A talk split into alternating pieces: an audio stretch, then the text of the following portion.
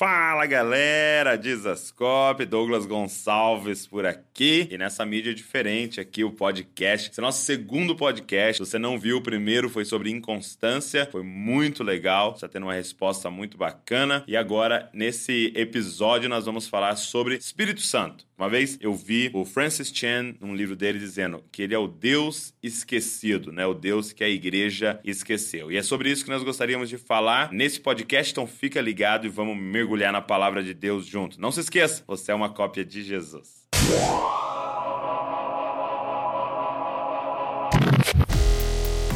Está começando Podcast Jesus Cop, a revolução das cópias de Jesus.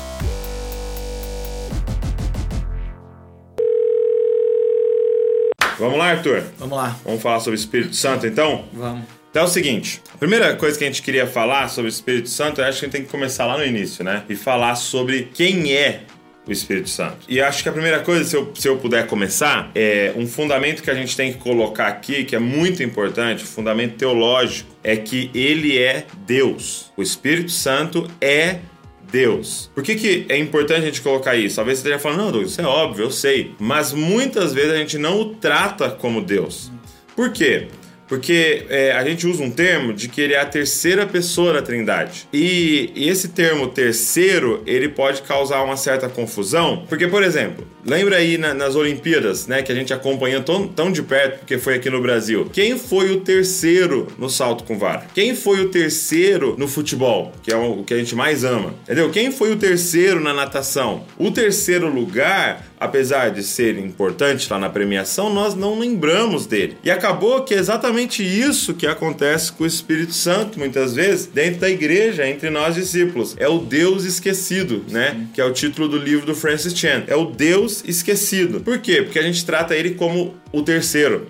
Como se o pai fosse mais importante, o filho, e aí o Espírito Santo está em terceiro lugar ali, é o, é o Deus de bronze, entendeu? Então, primeira coisa que tem que entender que eles são iguais em qualidade, em atributos, ok? Então ele não é o terceiro, é somente essa ordem que eles dizem: o Pai, o Filho, o Espírito Santo. Em alguns textos está escrito nessa ordem, então você vai falar: tem uma primeira pessoa, tem uma segunda pessoa, tem uma terceira pessoa. Porém, eles são tão importantes um quanto o outro, ok? Então, o primeiro fundamento que você tem que colocar: o Espírito Santo é Deus, então nós temos que tratá-lo como Deus, ok? O que mais você falaria sobre quem é o Espírito Santo? Pegando um gancho aí no que você já vem falando sobre ele ser Deus, é uma questão muito importante a gente entender que, como nosso Deus ele escolheu se revelar a nós de forma é, de três pessoas, é um Deus trino. Então acho que uma das coisas mais importantes é a gente entender que o Espírito Santo faz parte dessa trindade. Então a Bíblia tá cheia de textos onde ela vai provar a divindade do Espírito Santo. Eu vou só citar alguns, Pode eu não vou ler, mas é só para quem quiser dar uma estudada depois. É, Gênesis 1, 2 vai falar sobre a trindade estar tá junto ali no começo de tudo. Atos 5, do 3 ao 4, vai falar que o Espírito Santo é Deus. Romanos 8, 9 9 vai falar que o Espírito Santo também é o Espírito de Cristo. Uhum. Então prova que o Espírito Santo faz parte dessa trindade, né? Então acho que é uma coisa é, que não tem como na nossa mente, igual você estava falando da terceira pessoa, que nós esquecemos, não tem como a gente separar. Não tem como a gente querer falar que um é maior que o outro, até uhum. porque os três funcionam sempre um dando glória ao outro, sim, né? Sim. Se, se, se, nós estamos deixando o Espírito Santo ser o Deus esquecido, a trindade não, não, faz, não isso. faz isso. O Pai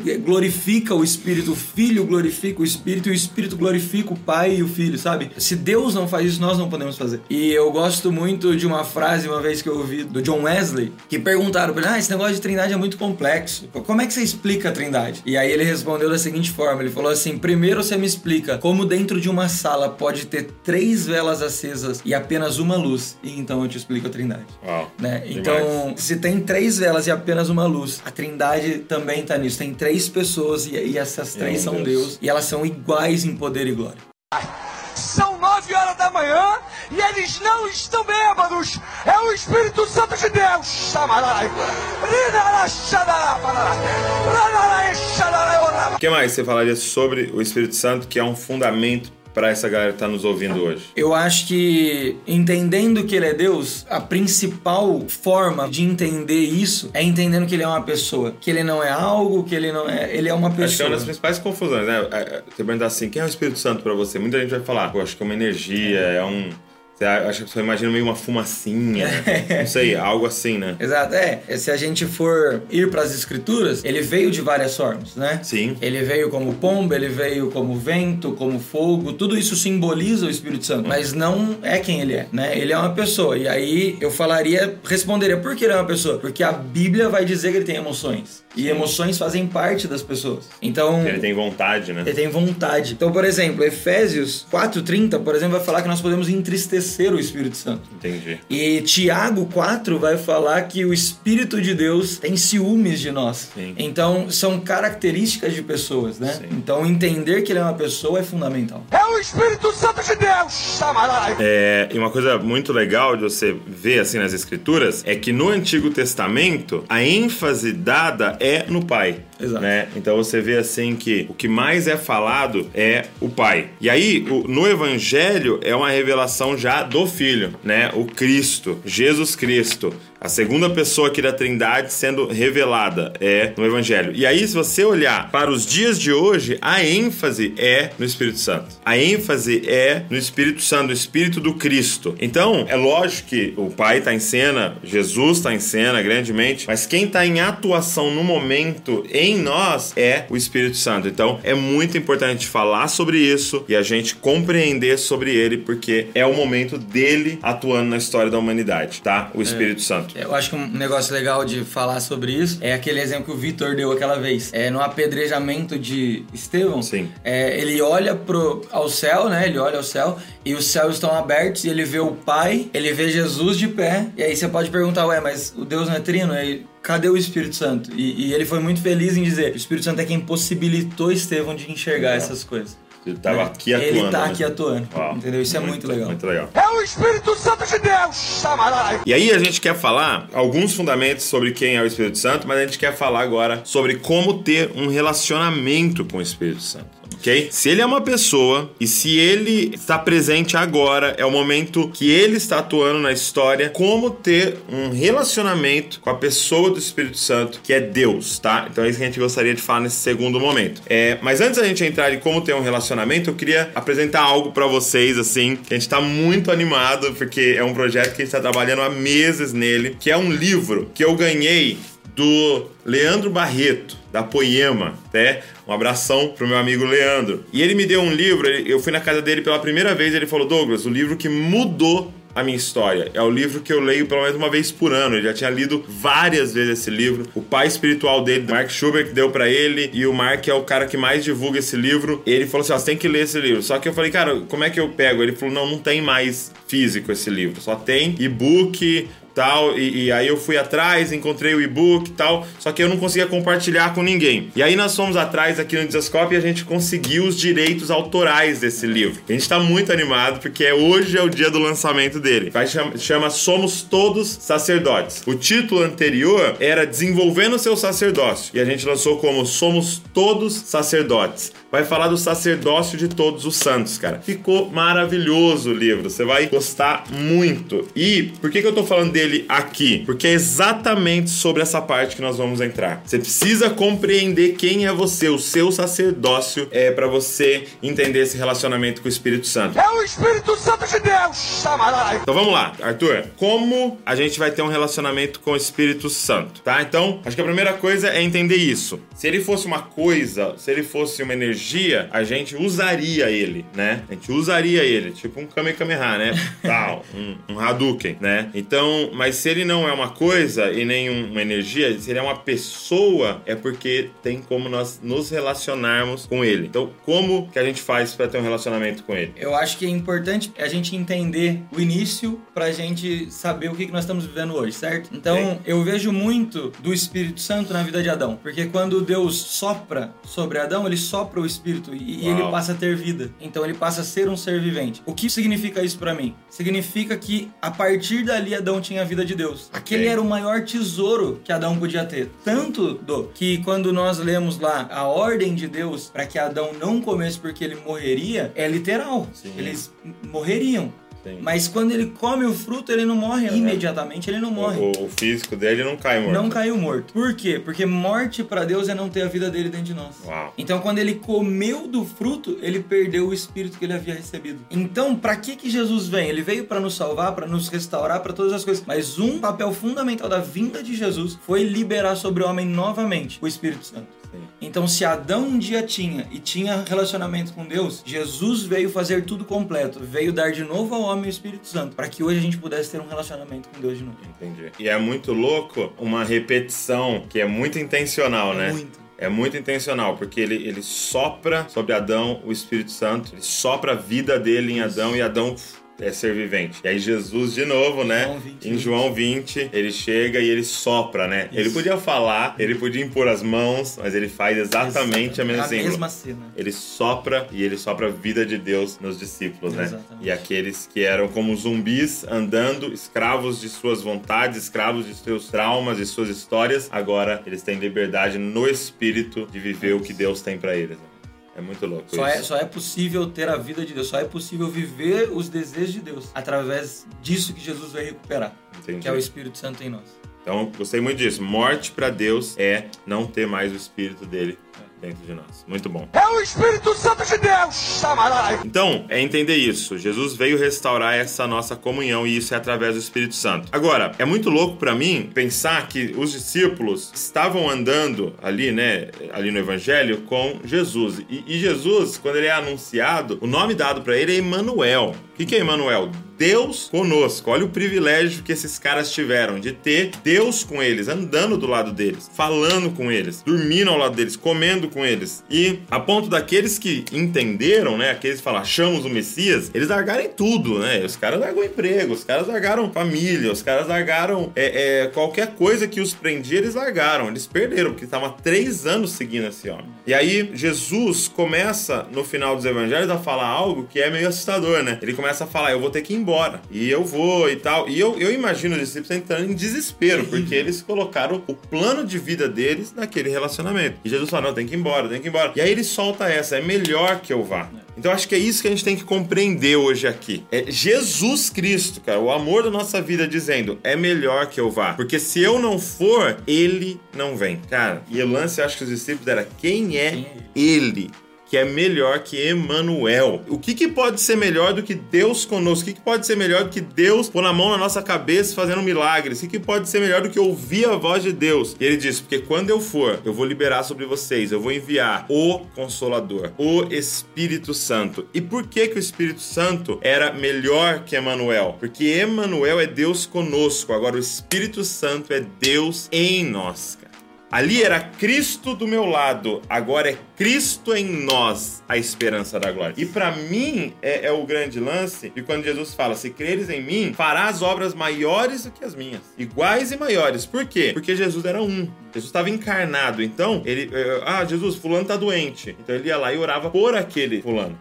Entendeu? Ele tinha que ele ia e colocava a mão em uma pessoa. Agora é Cristo em nós. Então é Cristo em um bilhão de pessoas que entenderam, que creram e que entenderam que agora o Espírito do Cristo, meu, cara, é Deus em nós. E sabe, isso tinha que explodir a nossa cabeça, porque a gente fica, às vezes, numa síndrome de inferioridade. Mano, o Espírito Santo habita em nós, cara. Isso é muito poderoso. Como é que você entende esse relacionamento com o Espírito? É entender que ele está em você. Uma vez eu vi um cara falando uma coisa legal. Ele falou assim, cara, quando você for falar com o Espírito, olha pra sua barriga. Ele falava assim, Espírito Santo. Então, entendeu? Porque está Tá em dentro. você, entendeu? Então isso é uma coisa muito importante. É algo que você tem que ter contato todo dia, todo momento, porque ele está em você. E ajuda muito em relação a algum pecado. Por quê? Porque no momento que você for cometer esse pecado, algum pecado de estimação seu, algo que você não está conseguindo se libertar, lembra, ele está em você. No momento que você está pecando, ele está em você. Você está pecando com ele em você.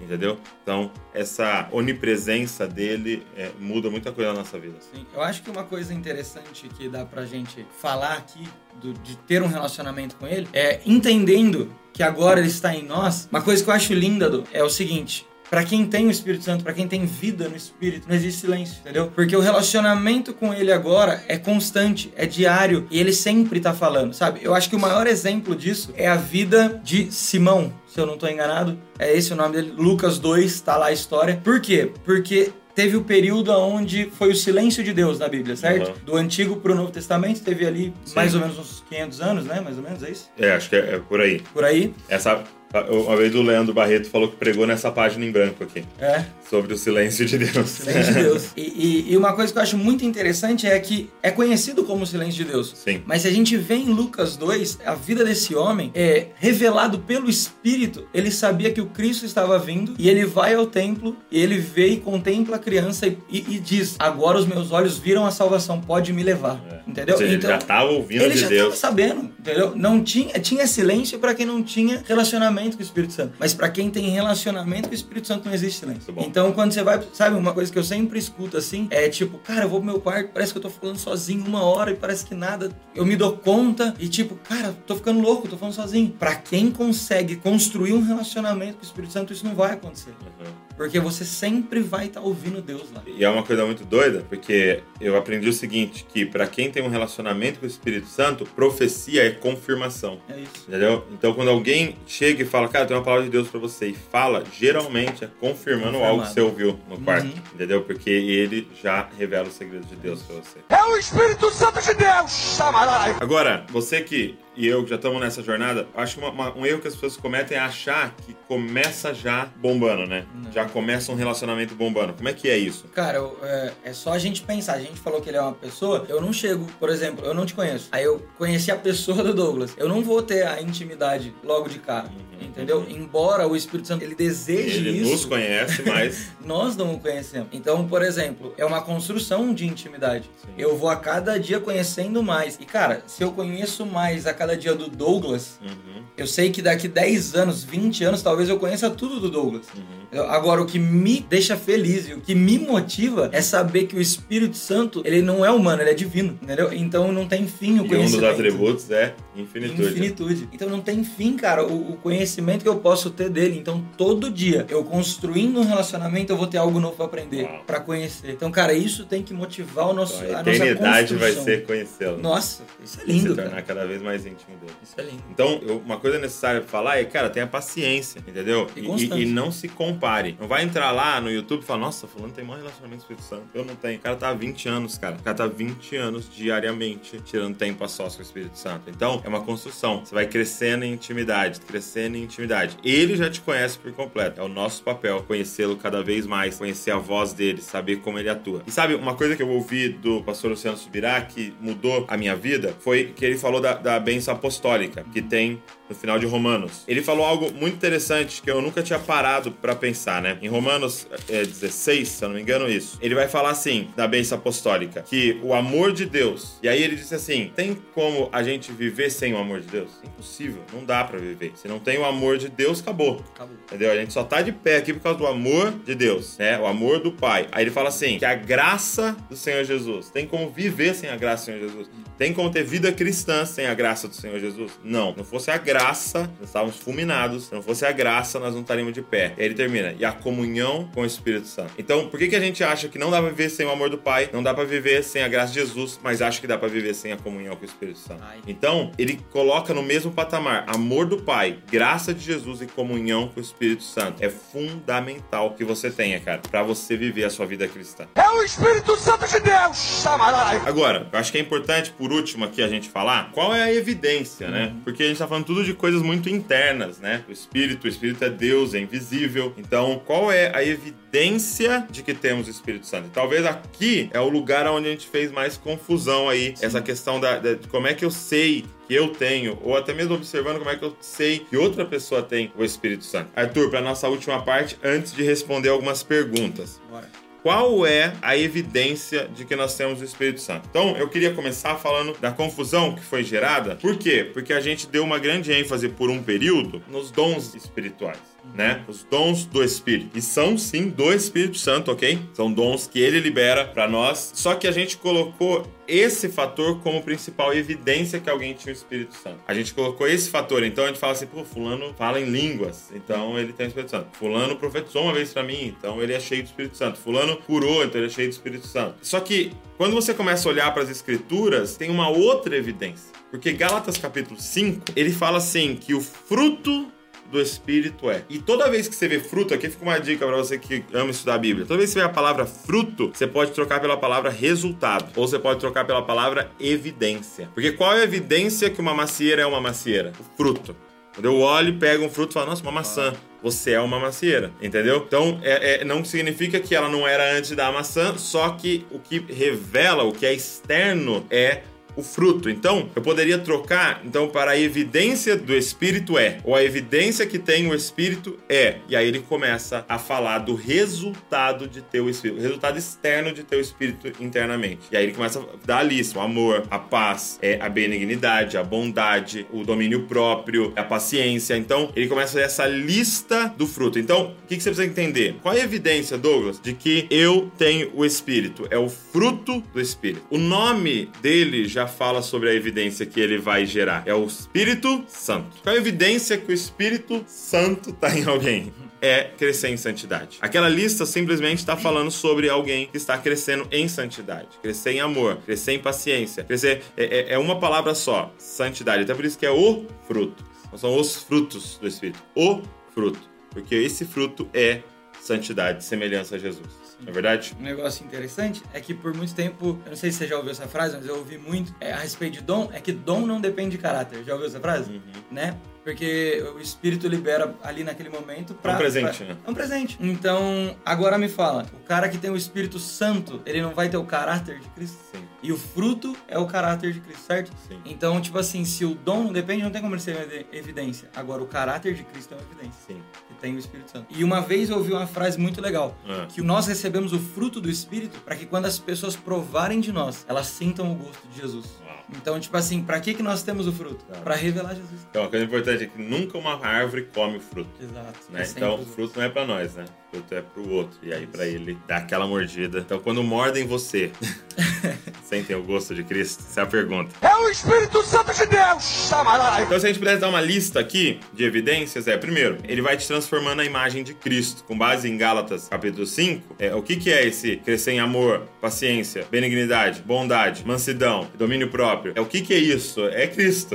É. É, ele tá descrevendo Jesus. Então, quanto mais você tem esse relacionamento com o Espírito, quanto mais você vai sendo cheio, mais você vai se tornando parecido com Jesus. Então, essa é a primeira coisa. Cara, uma evidência pra mim muito clara da pessoa que tem o Espírito Santo é que ela sempre vai estar cada dia mais apaixonada por Jesus. É um, um- eu gosto muito de Atos 1, quando Jesus ressurreto já fica por 40 dias com os discípulos e a Bíblia é clara, ele fica falando a respeito do reino de Deus, ensinando a respeito do reino de Deus. E cara, se Jesus ressurreto tá falando sobre um assunto, o que os discípulos sairiam dali falando? Uhum. Sobre o reino Sim. certo? Não, porque quando eles recebem o Espírito Santo em Atos 2, eles saem anunciando apenas um nome: Jesus. Entendeu? Beleza, ele é o rei do reino, mas o lance todo é que a pessoa, quando ela é cheia do Espírito Santo, ela só sabe falar sobre uma pessoa, Jesus. Ela só quer revelar Jesus. E é doido pra mim porque ele não fala dele, né?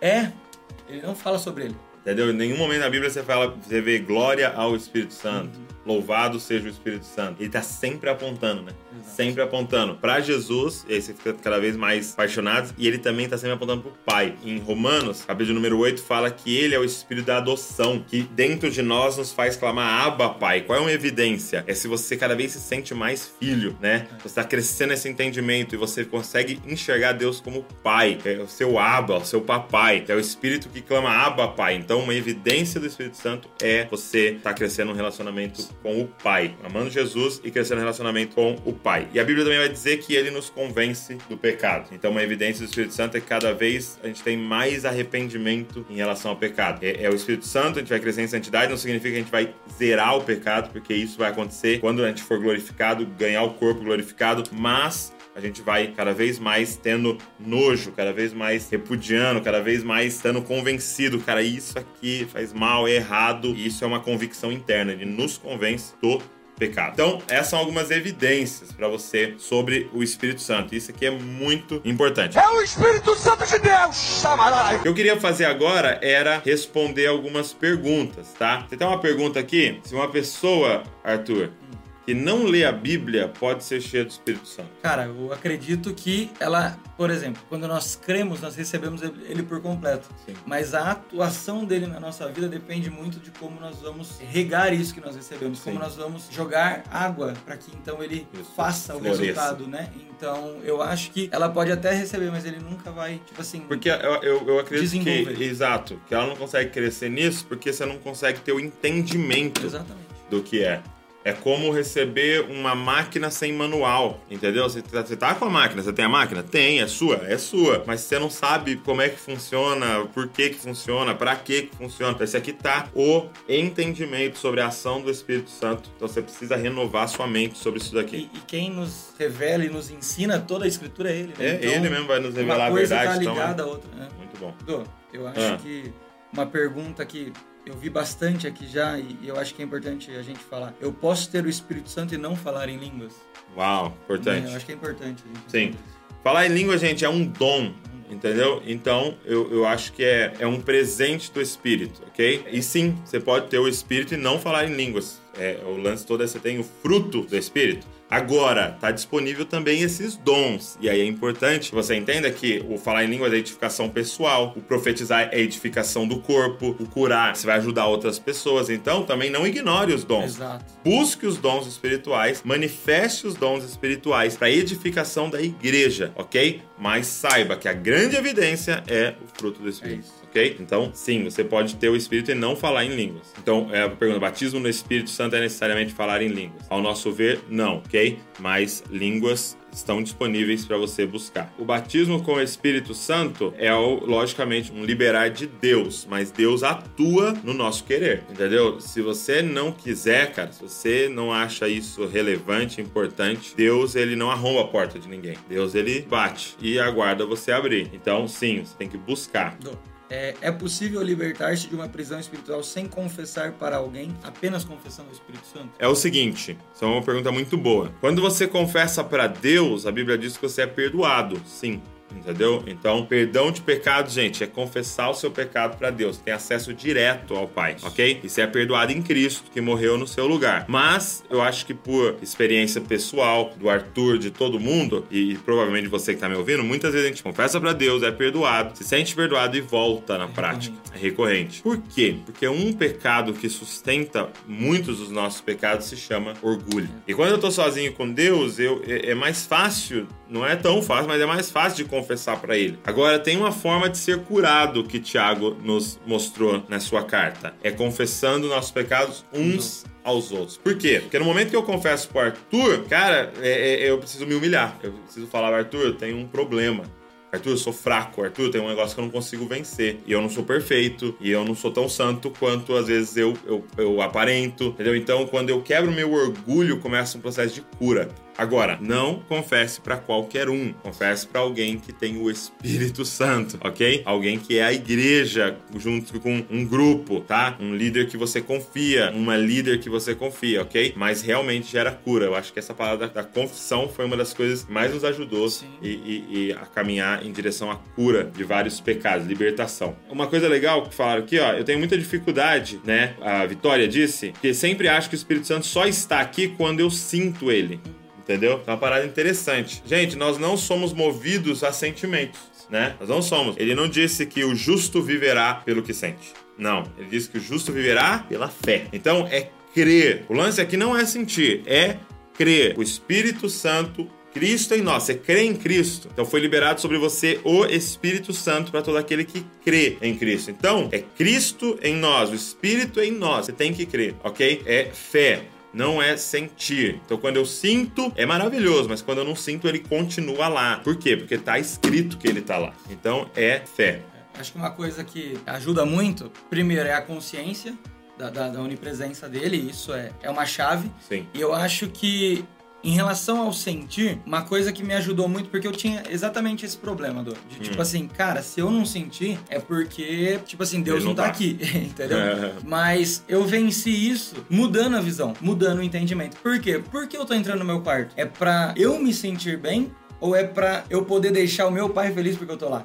Então quando a gente inverte a jogada, Que é muito humanista, né? é muito eu quero maneiro. sentir, eu quero, sentir, quero eu, eu, prazer, entendeu? eu. E às vezes o Espírito Santo vira maconha, cara. Cara, a gente direto, a gente pode trocar a sensação do Espírito Santo por qualquer coisa que já era vício na nossa vida, entendeu? Então esse não é a motiv... essa não é a motivação correta. Então agora sabendo que nós podemos entrar para que ele nos sinta, para que ele se alegre, sabe? Tipo, para mim uma, uma- a maior alegria foi entender um dia sem a vida de Enoque, porque em Hebreus vai falar que pela fé ele alcançou um bom testemunho porque agradou a Deus.